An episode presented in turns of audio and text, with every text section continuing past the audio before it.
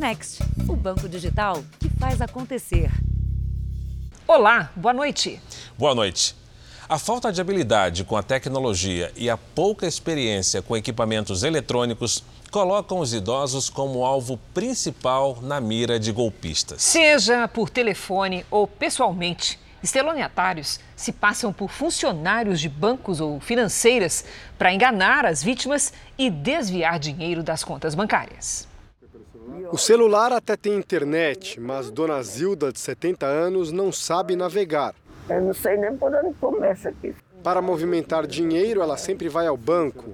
E foi no caixa eletrônico que ela perdeu R$ 2.500 ao aceitar a ajuda de uma estelionatária. A mulher estava do meu lado e, eu, e a mulher me ofereceu ajuda. Perguntou para mim se eu estava precisando de ajuda. E eu falei para ela que.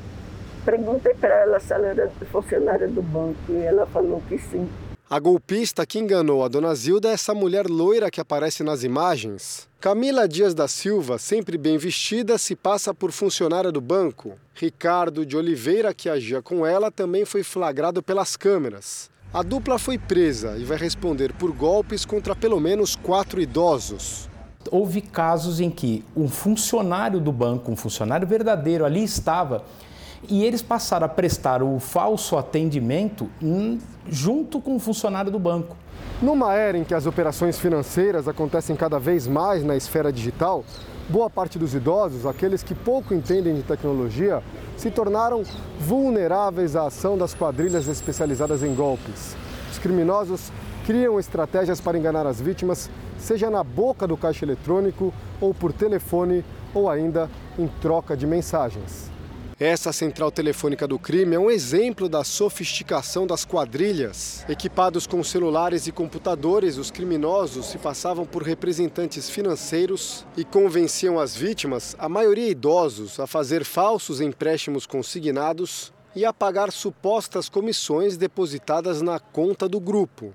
Sete suspeitos, homens, mulheres e até menores de idade, foram detidos. Ele liga e aquele idoso que está do outro lado da linha acredita piamente que quem está do outro lado, como ele detém todos os dados dele, sabe os dias que caem os pagamentos, sabe o nome, o sobrenome, a data de nascimento, fala o nome às vezes até chegou, eu cheguei a ter relato que o criminoso sabia o nome do gerente da conta daquela pessoa. Então não tinha como o idoso não cair nesse golpe.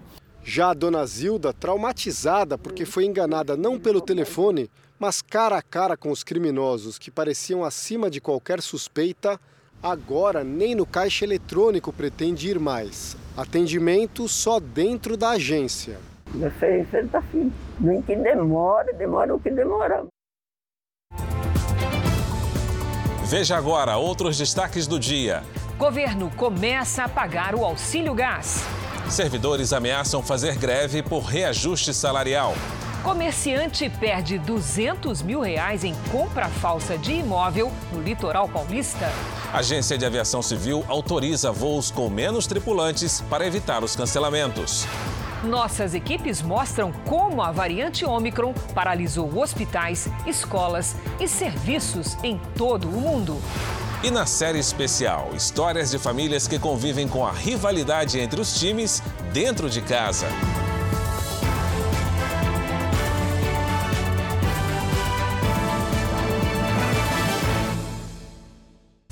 Oferecimento: Bradesco. Abra sua conta grátis pelo app.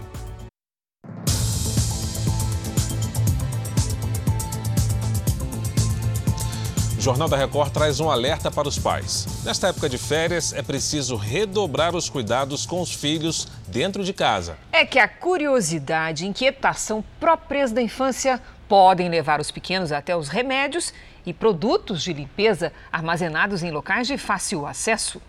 Nos últimos anos, os casos de intoxicação de crianças cresceram no país. Podem ser os produtos de limpeza ou os remédios indispensáveis para aliviar vários tipos de dor. Mas em casa com criança, um descuido pode causar um acidente.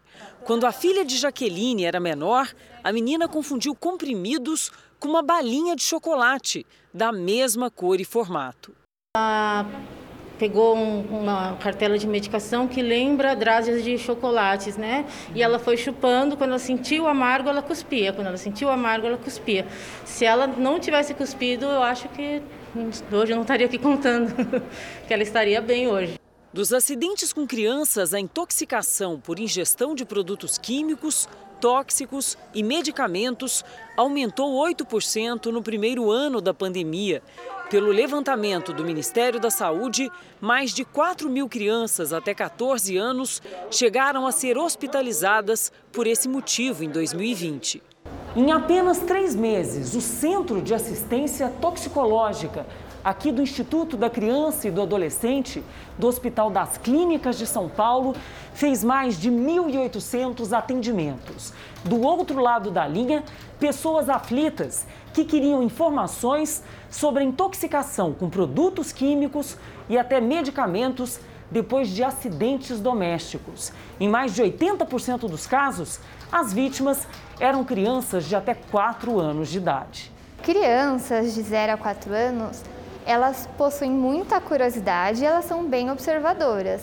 Então, medicamentos coloridos, coisas que chamam a atenção, elas vão em busca. E se estão de fácil acesso, elas vão ter a curiosidade de provar e acabar em um acidente.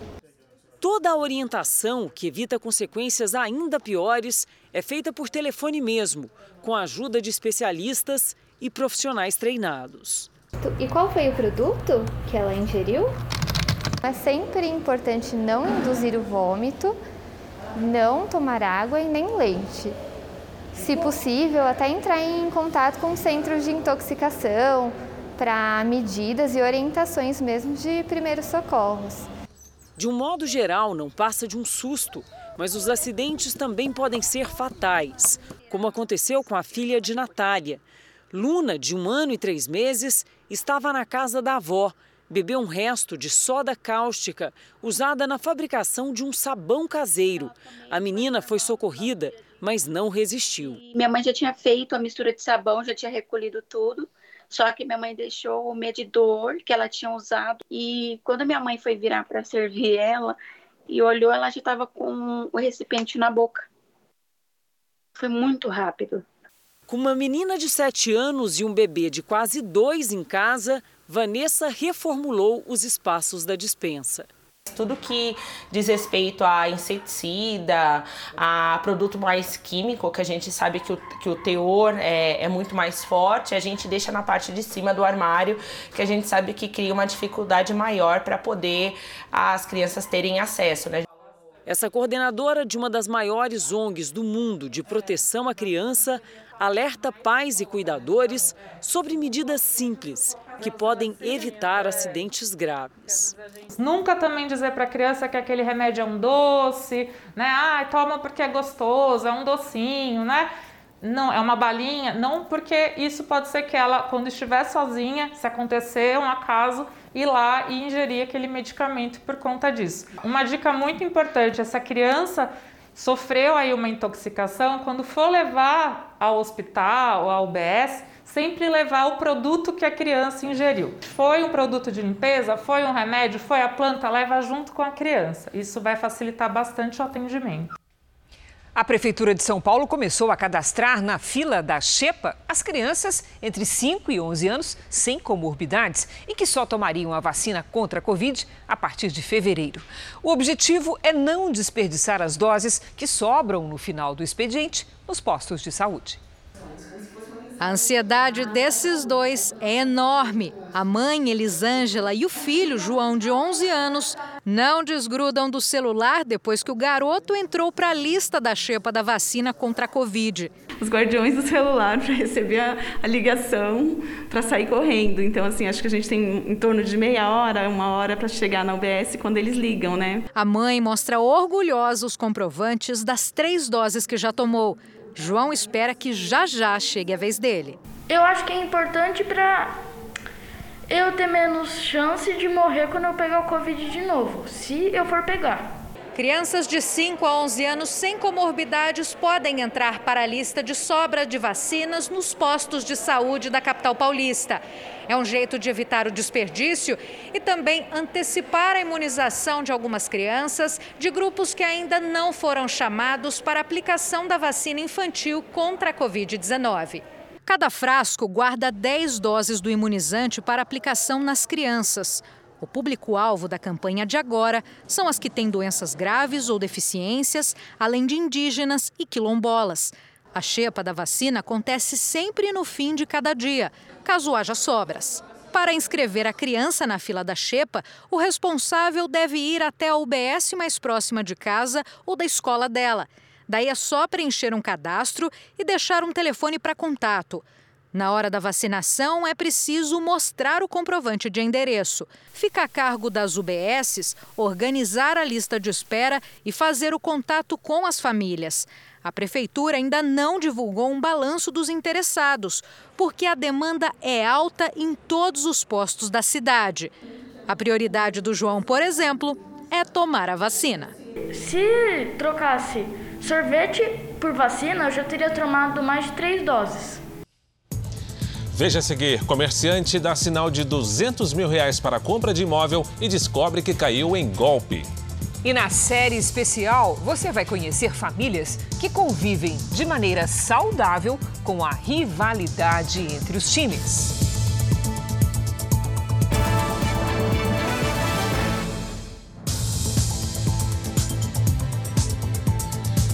Caixa iniciou o pagamento da terceira parcela do Auxílio Brasil, que contempla 17 milhões e meio de famílias. O governo federal pretende estender o benefício a mais 3 milhões de famílias. A base aliada do presidente Jair Bolsonaro e integrantes do governo querem atender pelo menos 20 milhões de famílias. O entrave está na falta de recursos. Por isso, apoiadores do presidente defendem que o Ministério da Economia faça remanejamentos para atender à determinação do Congresso. Os parlamentares mudaram as faixas de pobreza e extrema pobreza, iniciativa que tornou mais 3 milhões de famílias aptas a receber o Auxílio Brasil. Ao sancionar a lei que criou o Auxílio Brasil, o presidente Jair Bolsonaro vetou o dispositivo que obrigava o governo a manter zerada a fila do programa, sob a justificativa de que não havia recursos disponíveis no orçamento para cobrir a meta. Apesar disso, o governo conseguiu atender a todos que esperavam pelo benefício e tem espaço para incluir ainda mais beneficiários, segundo o ministro da Cidadania, João Roma. Com a aprovação da PEC dos precatórios, nós conseguimos novos recursos para conseguir viabilizar basicamente duas coisas. Uma, zerar a fila, ou seja, todas as pessoas que estão aptas a participar do programa conseguiram entrar no programa, essas mais de 3 milhões de famílias que passam a receber a partir de hoje, no calendário regular, o Auxílio Brasil com no mínimo 400 reais. E o segundo item foi garantir a todos os beneficiários do programa um piso, receber no mínimo 400 reais, pois até então o Auxílio Brasil tinha um ticket médio de cerca de 190 reais, mas muitas pessoas recebiam abaixo de 100 reais. Com esse benefício compensatório, todos os beneficiários do Auxílio Brasil recebem no mínimo 400 reais. Lembrando que muitas famílias recebem inclusive até mais de mil reais. O pagamento de janeiro vai até o dia 31 para beneficiários com o NIS, o número de identificação social 1. Em dezembro foram beneficiadas 14 milhões e 500 mil famílias, com valor médio de R$ 408,84, totalizando 5 bilhões e 900 milhões de reais. E hoje também começou a ser pago o Auxílio Gás, que atinge 5 milhões e 400 mil pessoas. O valor é de 52 reais. Na média, a metade do preço do botijão de 13 quilos. O dinheiro será pago a cada dois meses durante cinco anos. Para receber, é preciso estar cadastrado no CAD Único para programas sociais do governo federal, ter renda familiar por pessoa menor ou igual a meio salário mínimo ou ter na família quem receba o benefício de prestação continuada. A Polícia Federal tem até 28 de janeiro para ouvir o presidente Jair Bolsonaro em um inquérito que apura a suposta divulgação de informações sigilosas. Vamos ao vivo a Brasília com o repórter Matheus Scavazini. Olá, boa noite, Matheus. Tem previsão para o depoimento do presidente Bolsonaro? Boa noite, Cris Fara. Segundo a Polícia Federal, o dia do depoimento deve ser definido em até 48 horas. O depoimento faz parte do processo que apura o suposto vazamento de informações sobre um ataque ao site do Tribunal Superior Eleitoral. Em agosto do ano passado, o presidente divulgou nas redes sociais o inquérito da Polícia Federal. Jair Bolsonaro também falou do assunto em uma entrevista. O prazo para o depoimento foi dado pelo relator do caso no Supremo, ministro Alexandre de Moraes, no fim do ano passado. Mas a informação só veio a público hoje. Cris Fara. Obrigada, Matheus. Servidores federais de dezenas de categorias fizeram hoje uma mobilização para pressionar o governo a conceder reajuste salarial a todo o funcionalismo, não só aos agentes de segurança. O assunto é tratado no Ministério da Economia e no Palácio do Planalto, mas sem uma decisão até agora. Os servidores do Banco Central protestaram pela manhã com faixas e carro de som. Eles pedem reestruturação da carreira e reajuste salarial. Funcionários da Receita Federal e de agências reguladoras também se juntaram ao protesto. Em dezembro, servidores da Receita entregaram seus cargos de chefia em protesto ao orçamento aprovado, que reservou 1 bilhão e 700 milhões de reais para o reajuste apenas de policiais federais, rodoviários federais e agentes penitenciários. O ministro da Economia, Paulo Guedes, se encontrou com o presidente do Banco Central, Roberto Campos Neto. A expectativa dos servidores era que os movimentos de hoje surtissem algum efeito mas até agora não há previsão de conversas entre os sindicatos e a equipe econômica. O presidente Jair Bolsonaro vem sendo aconselhado por pessoas próximas a não conceder reajustes, que variam de 20% a 28% para nenhum servidor. A estratégia é evitar que outras categorias entrem no Supremo Tribunal Federal reivindicando equiparação salarial. Mas a preocupação do presidente é se desgastar com os policiais, que formam parte da base eleitoral dele. Bolsonaro tem até sexta-feira para sancionar o orçamento e decidir sobre os reajustes. Hoje, o vice-presidente Hamilton Mourão disse que não há dinheiro para aumento. Não sei, vamos aguardar aí, né? Desse, o presidente não bateu o martelo nisso aí ainda e uh, o espaço orçamentário é muito pequeno. Né? Segundo os servidores, há espaço de manobra para conceder o reajuste. O governo tem o espaço fiscal aberto pela PEC dos precatórios e também pelo processo inflacionário. Ele poderia tranquilamente, com folga é, de espaço fiscal, conceder um reajuste linear de 10% para todo o funcionalismo. O Ministério da Economia não comentou as reivindicações dos servidores. O mundo inteiro acompanha e você viu aqui no Jornal da Record que a erupção de um vulcão submarino em Tonga deixou ao menos cinco mortos. Três deles na pequena ilha da Oceania e outros dois no Peru. As primeiras imagens da erupção mostram a força da explosão. As cinzas expelidas desde sábado lembram inclusive o efeito de uma bomba atômica. Tonga é uma pequena ilha localizada no Oceano Pacífico. A erupção do Tonga causou tsunamis que chegaram até o litoral do Peru. O país sul-americano chegou a isolar três praias após um vazamento de petróleo atribuído a ondas gigantes. As autoridades ainda desconhecem a extensão total dos danos causados pelo tsunami. Isso porque o país passa por um isolamento de informação. O único cabo subaquático que conectava redes de telefone e internet se rompeu. A estimativa é que 80 dos 105 mil habitantes tenham sido afetados. Imagens de satélite mostram o antes e depois da erupção. Uma das ilhas de Tonga simplesmente sumiu. As fotos capturadas do espaço ainda revelam a capital de Tonga destruída e coberta de cinzas. Países como Austrália e Nova Zelândia estão levando ajuda à população afetada. A prioridade é levar água, mas os desafios são grandes para os aviões por causa das cinzas que cobrem as pistas do aeroporto. E os navios com suprimentos podem levar dias para atracar nas ilhas, situação que traz medo de uma possível crise de abastecimento no país. Autoridades também alertam para o risco de contaminação das fontes de água. De volta ao Brasil, a Agência Nacional de Aviação Civil autorizou a redução do número de comissários em voos para evitar cancelamentos. E essa medida, Fara, é temporária. Ela vem em decorrência do surto da variante Omicron e não afeta a segurança de voo, de acordo com a direção da ANAC. Marco, que mora em Minas Gerais, estava de malas prontas para o Espírito Santo, mas vai ter que esperar. O voo foi cancelado.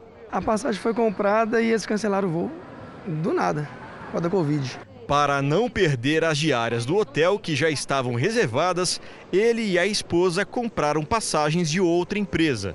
Apenas em uma companhia aérea, o número de afastamentos por motivos de saúde foi quatro vezes maior nas primeiras semanas de janeiro, segundo o sindicato que representa os aeroviários. Isso afetou diretamente a operação nos aeroportos. Aqui em Confins, entre segunda e terça-feira, ao menos 12 voos foram cancelados. A Agência Nacional de Aviação Civil, a ANAC, aceitou o pedido de algumas companhias aéreas que solicitaram permissão para voar com equipe reduzida. A direção considerou o recente surto da variante Ômicron no Brasil e seus respectivos impactos na disponibilidade de tripulantes. A tripulação normal é de quatro comissários. Agora poderá ser formada por três, com redução proporcional de passageiros. Cada profissional poderá ser responsável por até 50 pessoas. Sobre os voos cancelados, a ANAC recomenda às companhias que remarquem a viagem sem cobrança de multa ou diferença de tarifa. Os consumidores devem pedir o reembolso da passagem também sem multa, além de acompanhar a situação dos voos pelos sites das empresas. Tudo antes de ir para o aeroporto. O litro da gasolina já chega a custar mais do que R$ 7,00 no Rio de Janeiro. Está cada vez mais difícil encher o tanque, né? Em outros quatro estados, o preço se aproxima desse patamar. O primeiro reajuste do ano começa a doer no bolso dos brasileiros. O aumento nas refinarias anunciado pela Petrobras na semana passada, enfim chegou ao consumidor. É um absurdo. Eu que trabalho rodando, entendeu? É, quase não tem lucro, né? O levantamento foi feito entre 9 e 15 de janeiro pela Agência Nacional do Petróleo. E os motoristas encontram na bomba valores maiores ou menores, dependendo do lugar onde abastecem. Em Goiás, o valor médio do litro da gasolina passou dos R$ 6,90. A alta média no preço da gasolina foi de 4,85%. E além de Goiás, outros estados também se aproximam do valor de R$ 7,00 cobrado pelo litro. São os casos do Acre, do Rio Grande do Norte e de Minas Gerais. De todos os estados do país, o Rio de Janeiro é o que cobra mais caro pela gasolina. Nos postos, aqui, o litro ultrapassa o valor de R$ 7,00. E a maior alta do preço está em Angra dos Reis. O motorista que for abastecer no município da Costa Verde Fluminense vai pagar em média quase R$ 7,90 pelo litro do combustível.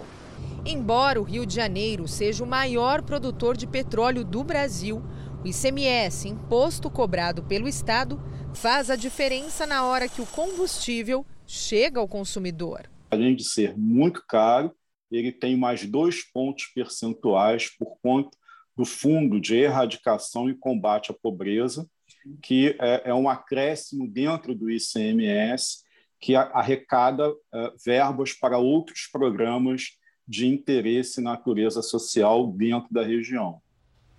Sete em cada dez famílias brasileiras se endividaram em 2021. Esse é o maior nível da série histórica, segundo pesquisa divulgada hoje pela Confederação Nacional do Comércio de Bens, Serviços e Turismo. Na média, 70,9% das famílias contraíram dívidas no ano passado e no mês de dezembro, o último do ano, as famílias endividadas somavam 76,3%. Um aviso no muro alerta quem passa pela região. Índice alto de crimes. A mensagem foi pintada num bairro da zona norte de São Paulo. Em 48 horas, foram três casos, um muito perto do outro. No mais violento, um homem atraído para um falso encontro amoroso, marcado pela internet, acabou morto por assaltantes. Ao esperar por uma suposta passageira numa rua estreita e deserta, esse motorista de aplicativo foi vítima de uma tentativa de assalto. A câmera instalada no veículo registrou a ação dos criminosos, que fugiram numa moto. O cara me assaltando aqui! Ah, o cara me assaltando, deu um tiro em mim, mano! Ele só não foi atingido porque o carro é blindado. No mesmo bairro da zona norte de São Paulo, o empresário Alex Kinshin, de 31 anos e origem coreana, também esperava por uma mulher. No caso dele, o encontro foi marcado num aplicativo de namoros. No local combinado, Alex foi morto ao tentar fugir dos criminosos. O corpo dele foi enterrado hoje. Eu só quero pedir para os órgãos competentes justiça no final de semana, criminosos enganaram também um taxista, que foi atacado pelos falsos passageiros com uma faca. Crimes que aconteceram no intervalo de 48 horas, num raio de um quilômetro e meio de distância. A onda de assaltos na periferia de São Paulo assusta os moradores. A Brasilândia é o quarto distrito mais populoso de São Paulo é maior do que a grande maioria das cidades brasileiras. Nas últimas semanas, os crimes na região deixaram tantas vítimas que alguém resolveu fazer um alerta. É vandalismo pintar muro, mas é também um jeito de avisar quem é atraído pelos assaltantes para uma rua de pouco movimento, sem câmeras de segurança. Violência presenciada por moradores que também são vítimas dos assaltos recorrentes. Ele veio atrás de mim em outra moto e mandou descer da moto. Aí teve um que falou assim, atira nele, atira nele. Eu falei, não para levar a moto embora, deixa em paz, né? Trabalho com entrega, faço entrega. Morando aqui, evito de estar fazendo essa região por causa disso daí que vem acontecendo já frequentemente. Este delegado alerta que pela internet os ladrões podem se passar por passageiros, mulheres interessadas em namoro e compradores de todo tipo de mercadoria. Como é que você vai marcar com uma pessoa em um lugar, às vezes, como aconteceu aqui na, na, na Zona Norte mesmo, tarde da noite, num lugar que você não conhece? Né? Você deve marcar numa praça de alimentação de um shopping, você pode marcar numa padaria grande, bem movimentada, mas nunca numa rua, num lugar que você sequer passou por lá alguma vez na sua vida. Uma comerciante chinesa perdeu 200 mil reais na compra falsa de um imóvel em São Vicente, litoral de São Paulo. Ela foi procurada por uma suposta corretora. Visitou o local, fez o pagamento e depois descobriu que o imóvel não estava à venda. Os golpistas, é claro, sumiram. O golpe começou com uma ligação telefônica. A comerciante chinesa acreditava estar conversando com uma corretora de imóveis do litoral de São Paulo. A mulher, que se apresentava como Maria Fernanda, disse ser representante de comerciantes com negócios à venda na região. A chinesa se interessou por um dos supostos pontos comerciais. Esta loja de dois andares, bem no centro da cidade de São Vicente, e marcou uma visita. Essa suposta corretora, ela conseguiu o contato do do verdadeiro dono do ponto comercial, entrou em contato com ele, se apresentou como corretora e disse que tinha uma pessoa interessada na compra do ponto comercial dele. Então, dessa forma, ele liberou o acesso dela. Câmeras de vigilância da loja flagraram a suposta corretora de imóveis mostrando o ponto para a vítima. Durante meia hora, ela explicou detalhes do prédio no dia seguinte, a comerciante chinesa levou o marido para conhecer a loja. Mais uma vez com a mulher que se dizia a representante do imóvel. A comerciante gostou do imóvel e fez uma oferta. A suposta corretora de imóveis marcou então uma reunião aqui neste prédio em Santos, numa sala alugada por ela com outros dois homens. Um que se passou pelo dono do imóvel e outro que disse ser advogado dele. E o negócio foi fechado. 15 dias depois, a chinesa assinou contrato de compra do ponto. Os golpistas usaram os dados pessoais verdadeiros do dono do imóvel para confeccionar o documento. E reconheceram inclusive firma da assinatura dele num cartório de Osasco, na Grande São Paulo. Segundo a vítima, a assinatura verdadeira do comerciante é bem diferente da falsificada pelos golpistas. Ainda assim, o cartório reconheceu a assinatura por semelhança. Comparando a assinatura, você vai ver, é tudo muito diferente. Assinatura. Muito diferente. O que o dono do cartório disse? Eles não querem responsabilizar. A comerciante não desconfiou e depositou 200 mil reais numa conta bancária. Logo depois, a suposta corretora de imóveis e os homens que se passaram pelo dono do comércio e pelo advogado dele desapareceram. Os telefones dos três também foram desativados. Ah, eu senti muito triste, muito triste, sim, desesperada, porque o dinheiro tudo é emprestado, né? A vítima procurou o verdadeiro dono do imóvel. Ela achou estranho que a voz dele estava diferente. Aí ela falou: Eu sou a compradora do seu ponto comercial. Aí foi onde veio a surpresa. Ele falou: Mas eu não estou vendendo nada. A chinesa gravou a imagem da suposta corretora numa das vezes em que esteve com ela. A polícia abriu inquérito e procura pistas da suspeita. E desconfia que ela faça parte de uma quadrilha especializada em golpes contra comerciantes estrangeiros. A conta onde o dinheiro da entrada do imóvel foi depositado também seria de uma empresa fantasma. Eu não sei, eu acho que, que ele sabe que o chinês sempre procura ponto comercial. E realmente eu estava parado. Eu estou querendo procurar outro comércio, mas não sei como que ele descobriu eu, né? E entrado em contato comigo.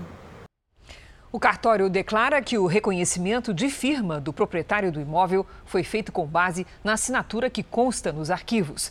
Desta forma, não é possível afirmar que a assinatura que está no contrato é falsa, sem que seja feito um exame pericial. A polícia do Rio de Janeiro prendeu um homem apontado como responsável por planejar um assassinato que teria sido encomendado por Gladson Acácio dos Santos, o faraó dos bitcoins. A vítima, um investidor, sobreviveu ao ataque. É mais uma prisão por tentativa de homicídio, supostamente a mando de Gladson Acácio dos Santos. Segundo a investigação, Rodrigo Silva Moreira planejou e contratou homens para executar Nilson Alves da Silva, o Nilcinho, concorrente de Gladson no mercado de bitcoins.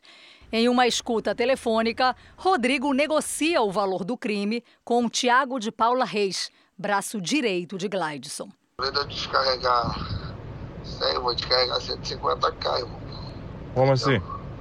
Ué, Vou tirar 150k. Não, entendi. Mais 150. Que a urgência vai pagar pela urgência. Fala para ele que vai ser resolvido. Nilcínio sobreviveu ao atentado, mas ficou paraplégico.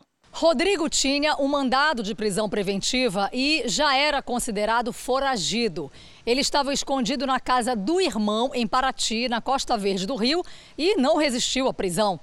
Agora a polícia investiga se outros homicídios na região tem relação com Gladson. Eu acho que tem muito a se fazer ainda, porque tem até outras situações de homicídio, tentativa de homicídio nas cidades, nas cidades ali no, nos arredores né, de Cabo Frio. Ficar muito atento e monitorando os movimentos e os próximos passos né, de todo mundo que fazia parte dessa organização criminosa. Glaidson fez fortuna em Cabo Frio, na região dos Lagos do Rio. Em seis anos, passou de garçom a empresário bem-sucedido e bilionário. A polícia revelou que o dinheiro veio de um esquema de pirâmide financeira disfarçada de empresa de investimentos. O negócio lucrativo atraiu concorrentes que passaram a investir no mesmo ramo, deixando Gladson contrariado.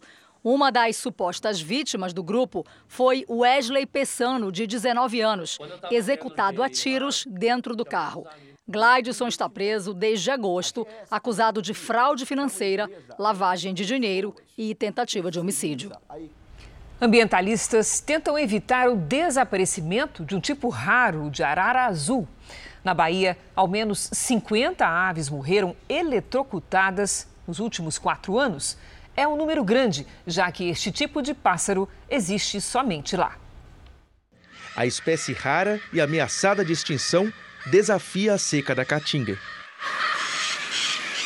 A região do Raso da Catarina, no norte da Bahia, é o único lugar do mundo onde a arara azul de Lear pode ser encontrada. Esses pássaros voam até 60 quilômetros em busca de alimento, o coco da palmeira licuí, que é uma árvore adaptada às regiões secas e áridas da Caatinga.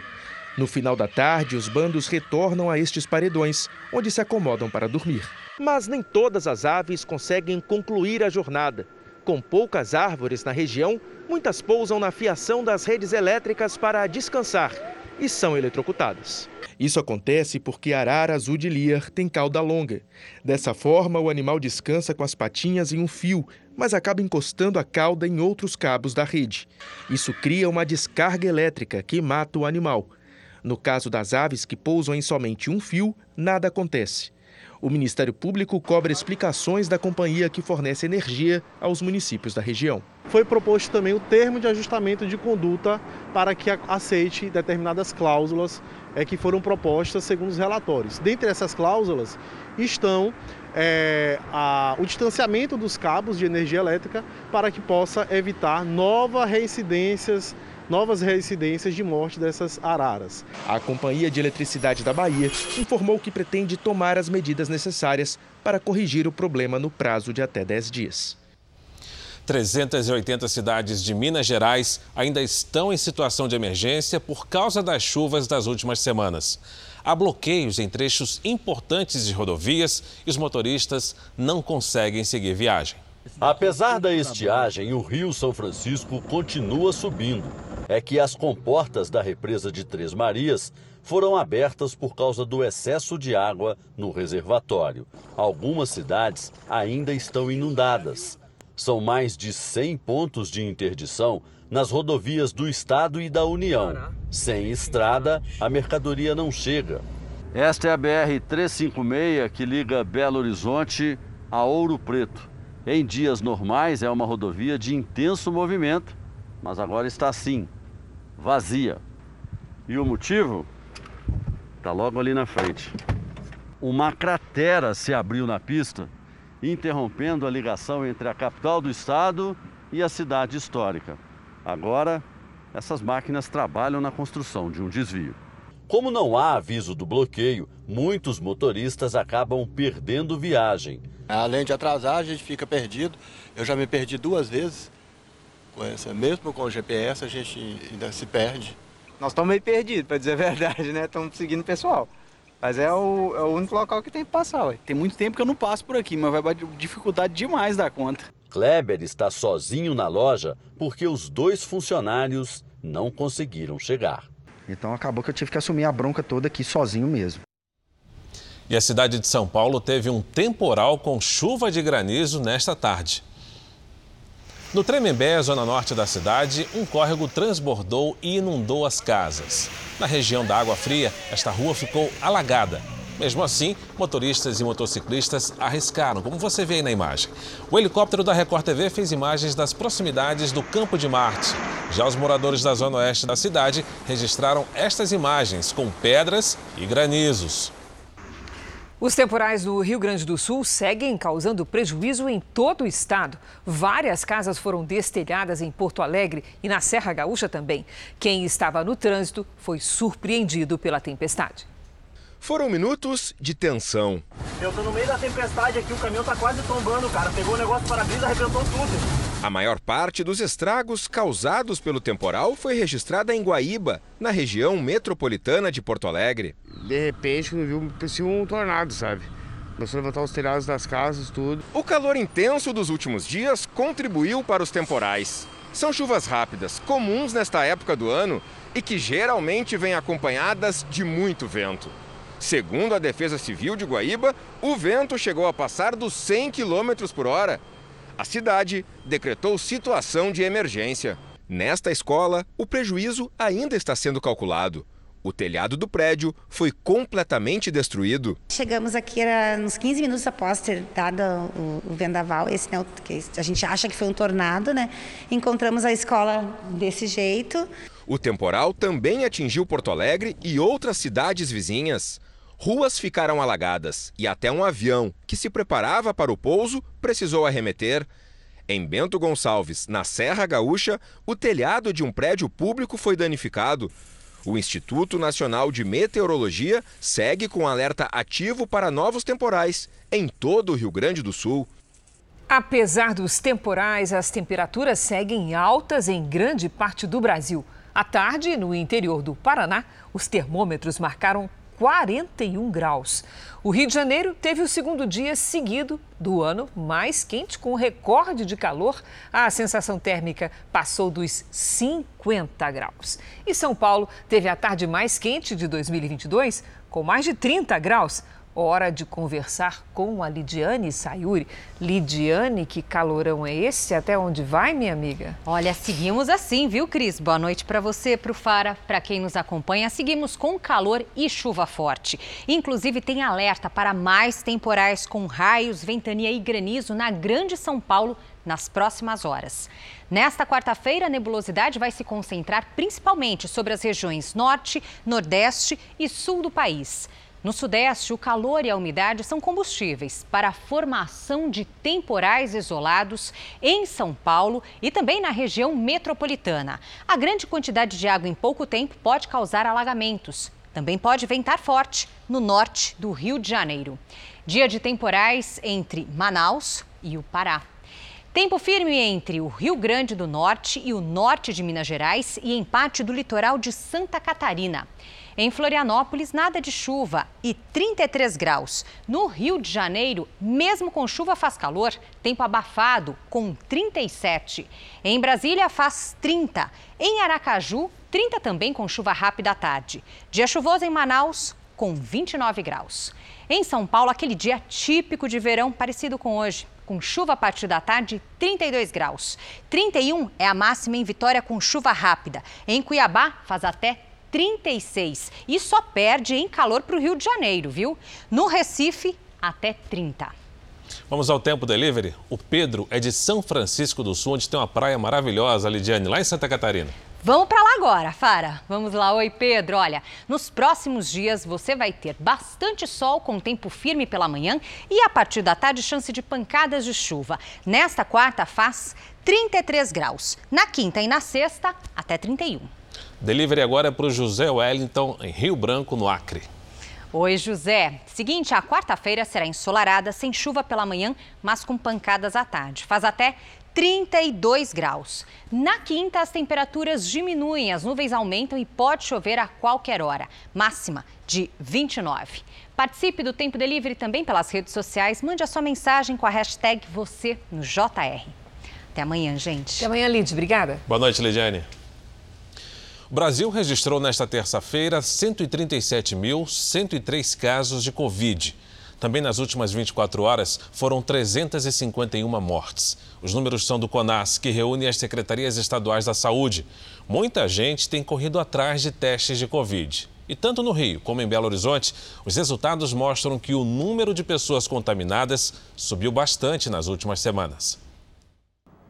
A procura por testes de Covid tem lotado laboratórios e farmácias de Belo Horizonte. As filas são muito longas e a espera pelo resultado pode demorar até seis dias. Em duas semanas, a taxa de diagnósticos positivos subiu quase 60%. Hoje, segundo a Prefeitura, três em cada dez exames comprovam a presença do coronavírus. No Rio de Janeiro, também foi mais um dia de longas filas para quem tenta fazer o teste de Covid. Logo pela manhã, a procura já era grande nos 15 pontos da prefeitura. No estádio do Engenhão, na Zona Norte, não há agendamento e a espera leva horas. A cada dois exames feitos na capital, um tem resultado positivo. No estado, o índice médio passa de 35%.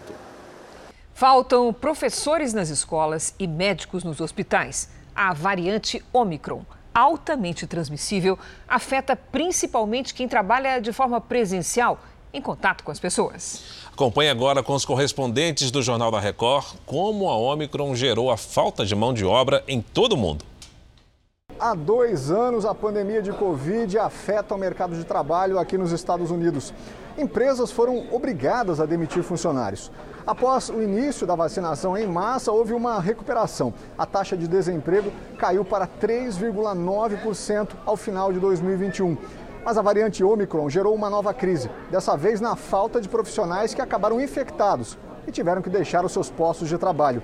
Nesse restaurante aqui, por exemplo, metade da equipe se afastou nos últimos 30 dias. placas com o anúncio de contratação imediata estão por todo o país.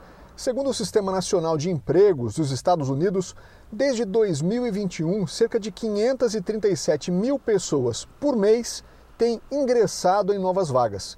Mas ainda é pouco, especialmente quando a mão de obra é presencial. Lojas, restaurantes, clínicas e hospitais ainda têm quadros de funcionários reduzidos foram os setores mais atingidos pela pandemia, justamente onde há o contato direto com o consumidor.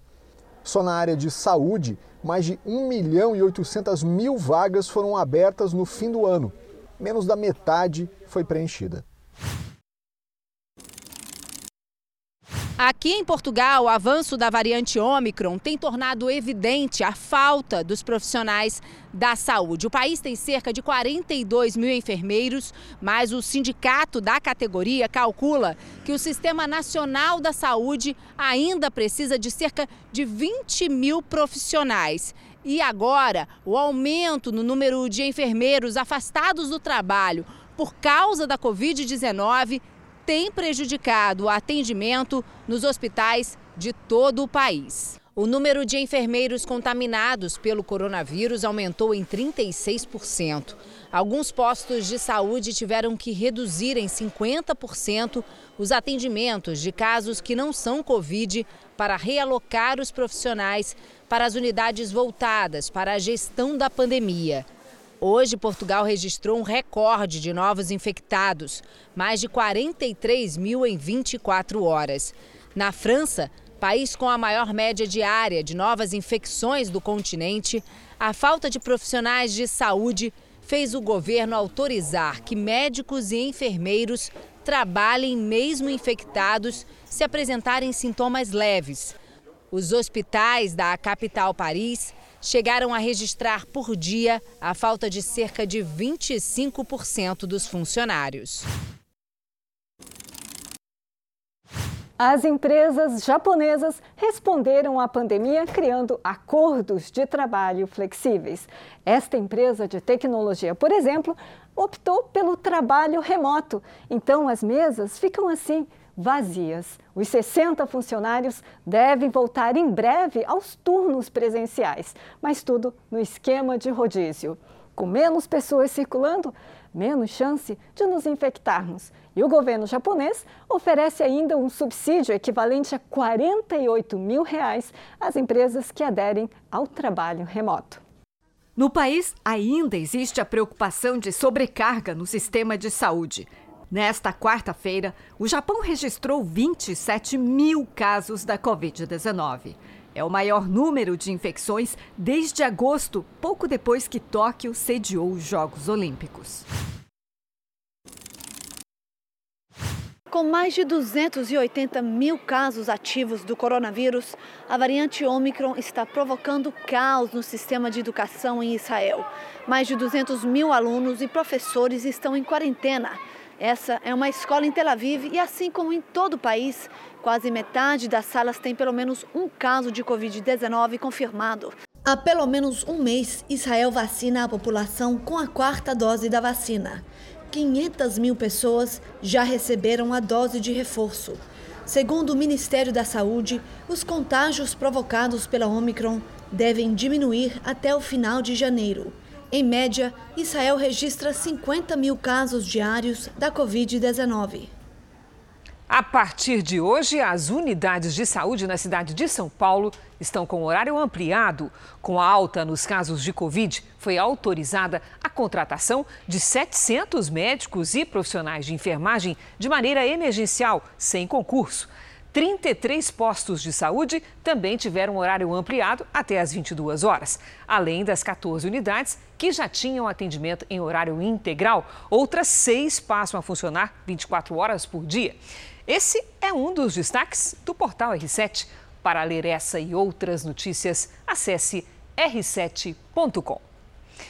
O ministro Alexandre de Moraes, do Supremo Tribunal Federal, autorizou que o ex-deputado Roberto Jefferson saia da prisão para realizar exames médicos. Jefferson está preso no Rio de Janeiro desde agosto passado pela suposta participação em ataques a instituições democráticas.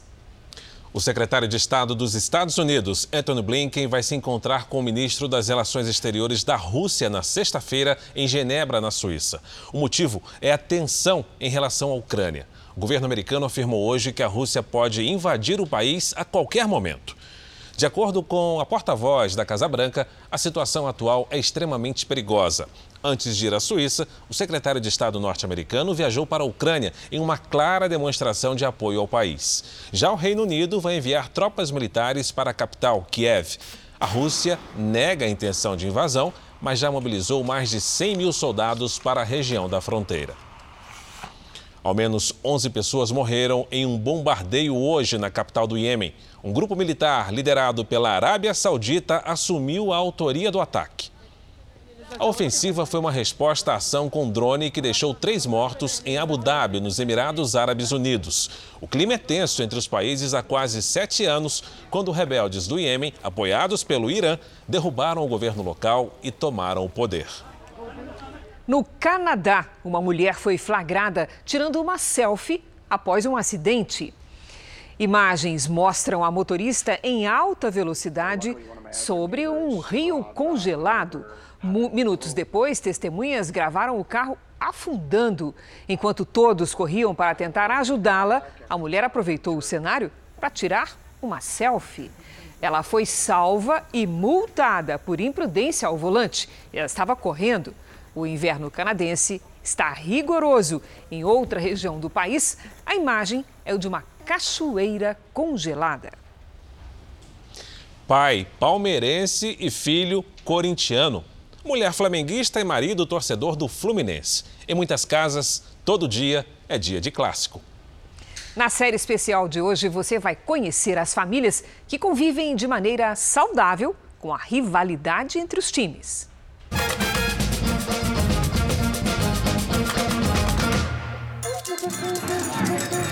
A rivalidade faz parte do futebol.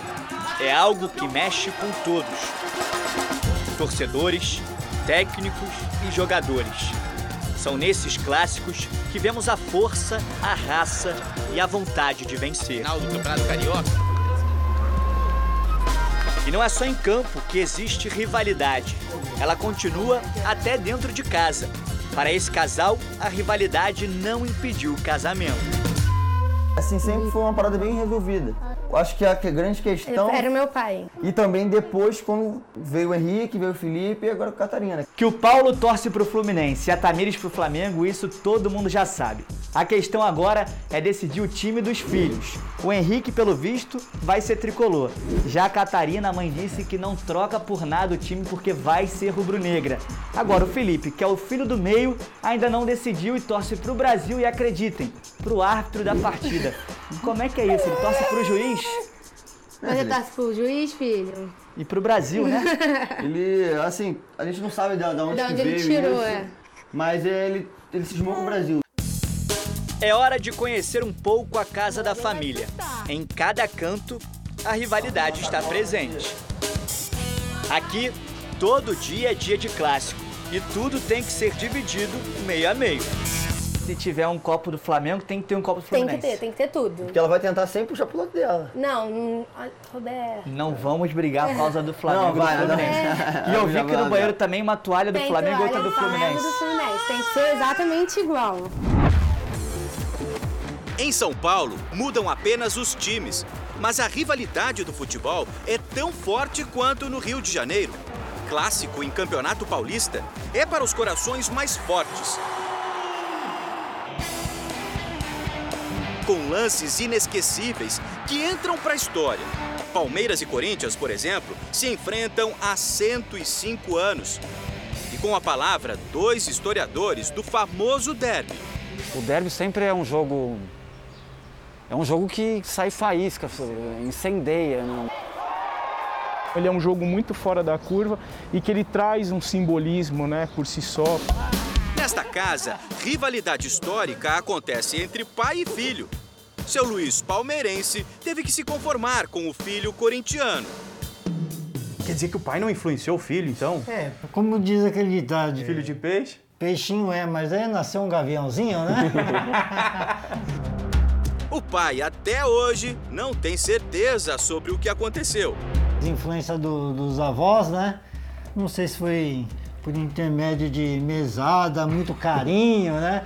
Então se tornou um, um belo corintiano, né? O jovem gosta de ter um rival tão perto. Você gostaria que seu pai fosse corintiano? Ah, não. É, é, é gostoso, é gostoso ter rivalidade assim, não é viver cercado de corintianos. Tem muitos amigos que são, é legal ter um, uma outra visão até do time. Então é legal ter isso dentro de casa até. Já a esposa de seu Luiz tenta se manter neutra, principalmente nos dias de jogos. Você fica meio assim, meio neutro, né? É bom na Copa do Mundo, aí todo mundo torce para um time só. Mesmo com a rivalidade, aqui o futebol é uma paixão para ser curtida pertinho, em família. Para a diretora de Marketing e Desenvolvimento de Negócios da Ipiranga, é muito importante que grandes marcas estejam próximas dos consumidores nos campeonatos regionais. A Ipiranga é uma marca super é, democrática, está presente aí na vida dos brasileiros e o campeonato de futebol regionais, eles são extremamente presentes na vida dos nossos consumidores, né?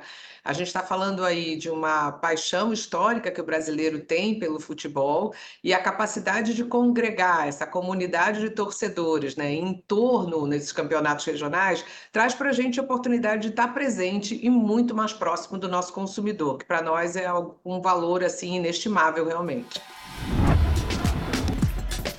No interior do estado também existe rivalidade. Aqui em Campinas não é diferente. Nessa casa, Ponte e Guarani.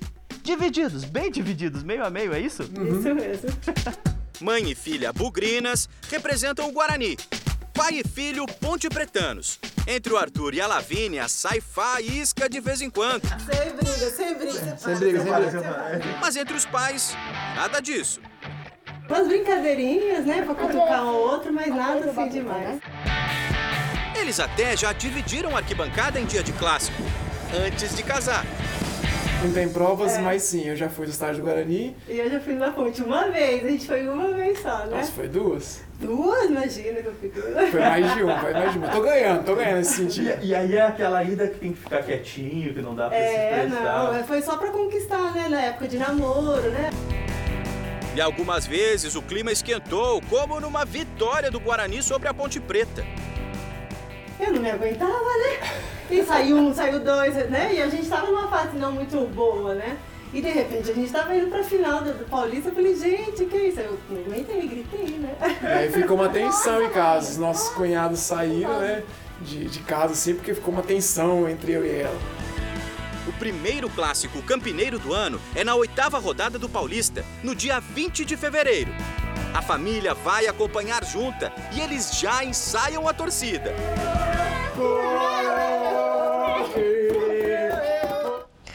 Então, anote aí. A transmissão dos jogos do Campeonato Paulista na Record TV começa já neste domingo. A do Cariocão será um pouco depois, em 26 de janeiro. Jornal da Record termina aqui. A edição de hoje na íntegra e também a nossa versão em podcast estão no Play Plus e em todas as nossas plataformas digitais. À meia-noite e meia tem mais Jornal da Record. Fique agora com a Bíblia. Episódio de hoje: Os Filhos de Judá. A gente se vê amanhã. Até lá. Excelente noite para você e até amanhã.